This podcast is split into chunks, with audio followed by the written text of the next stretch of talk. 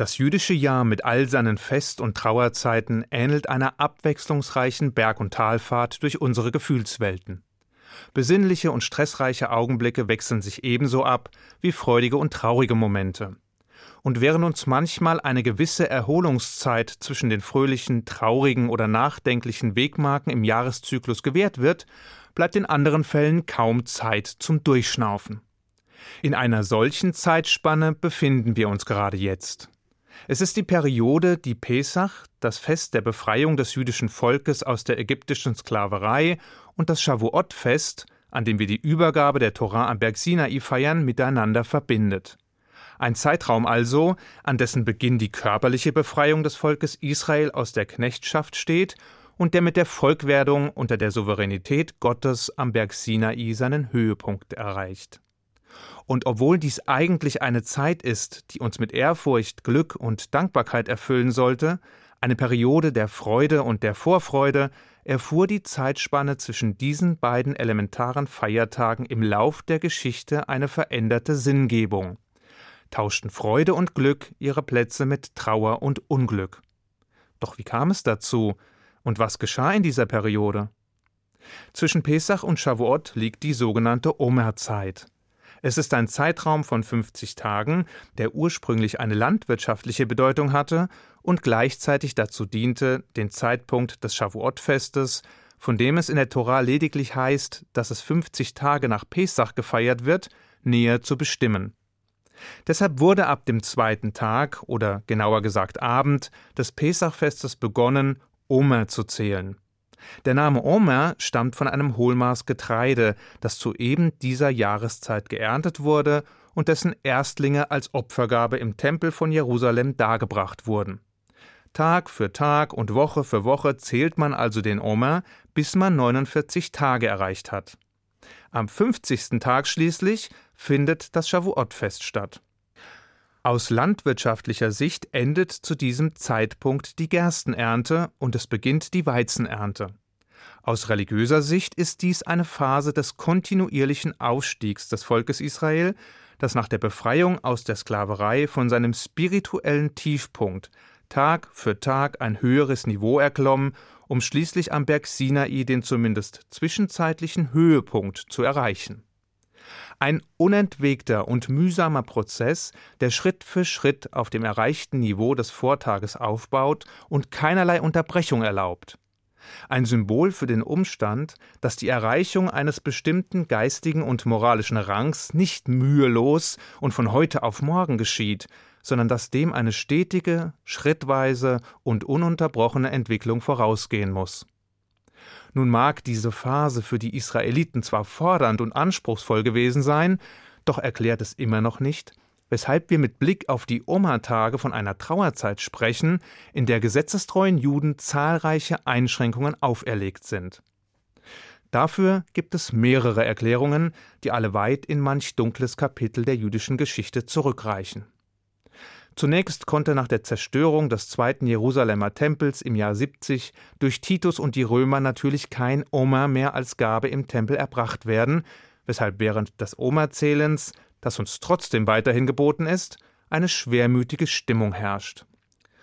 Doch als ob dies noch nicht Grund genug für Trauer und Bitterkeit wäre, gibt es noch weitere gravierende Ereignisse, die exakt innerhalb dieser Zeitspanne zu verorten sind und die sich nur wenige Jahrzehnte später um das Jahr 135 abspielten. Im Talmud heißt es, dass just während der Oma-Zeit eine Seuche unter den Schülern des berühmten Rabbi Akiba ausgebrochen sei, die schließlich zum Tod von all seinen 24.000 Schülern führte.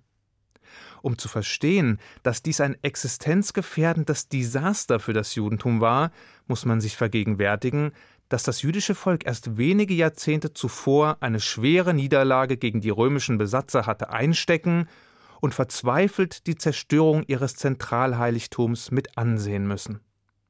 Nur dem Überlebenswillen, dem Genie und der Kreativität einiger Rabbiner und Weisen, an ihrer Spitze Jochanan ben Zakkai, war es zu verdanken, dass das Judentum nicht in dem Chaos von Zerstörung und Vertreibung unterging, sondern bis heute überlebte. In diesen historischen Wirren Diesem gesellschaftlichen Durcheinander scharten einige wenige große Rabbiner an den Schulen in Javne und anderswo wissbegierige Schüler um sich, um den hauchdünnen Faden jüdischer Tradition nicht abreißen zu lassen. Und einer der bekanntesten und berühmtesten dieser Weisen war Rabbi Akiba.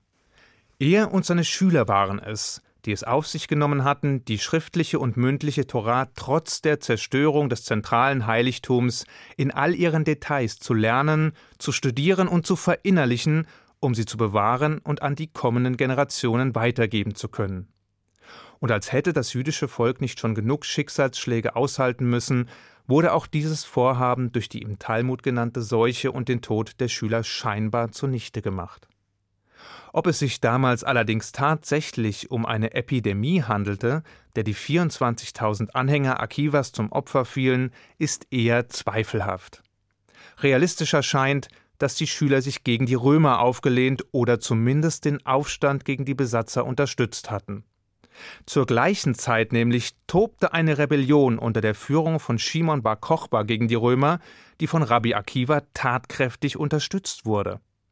Akiva meinte in Bar Kochba messianisches Potenzial zu erkennen, um die römischen Besatzer endgültig besiegen zu können, die Juden wieder zu vereinen und in dem befreiten Jerusalem den Tempel wieder aufzubauen.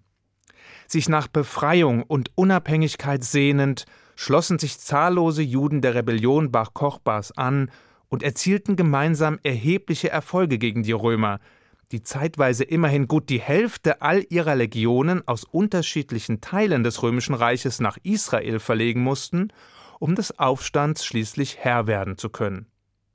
Den Sieg der Römer, die den Aufruhr im Jahr 135 letztlich brutal und gnadenlos niederschlugen, bezahlten unzählige Juden mit ihrem Leben.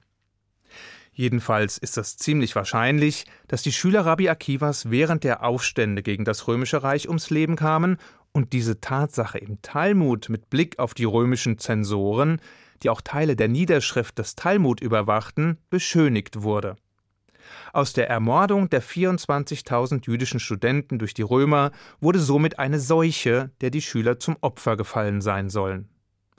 Wie dem auch sei, führten selbst diese schrecklichen und niederschmetternden Ereignisse allein noch nicht dazu, dass der Talmud die Omerzeit als Trauerperiode definierte.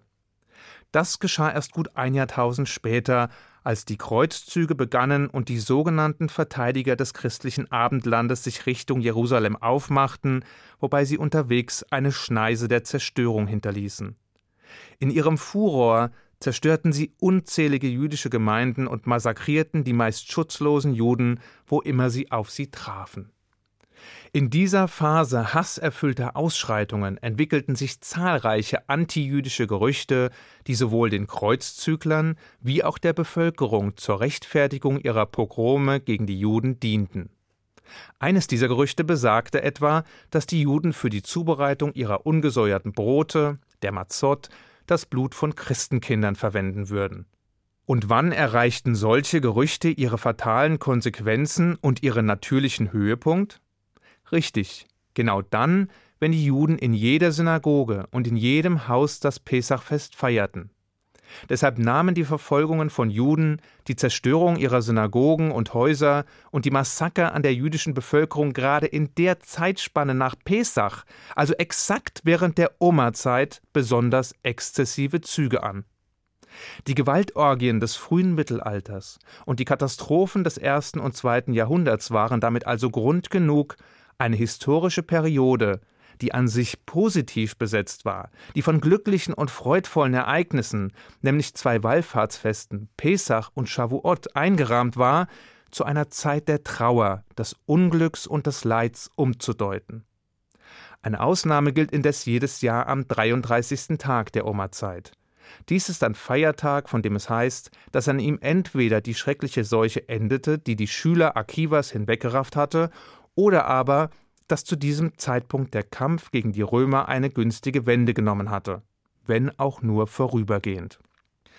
Dadurch wird zumindest eines deutlich.